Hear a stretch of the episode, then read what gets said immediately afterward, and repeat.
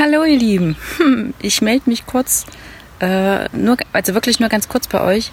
Bin gerade mit dem Fahrrad unterwegs und hatte gerade den Gedanken im Kopf, dass jemand zu mir sagte, ja, wenn ich das und das tue, dann müsste ich ja meine Komfortzone verlassen. Komfortzone bedeutet doch, das ist die Zone, in der wir uns wohlfühlen. Hm, fühlen wir uns aber tatsächlich wohl in einer Zone, die uns einengt?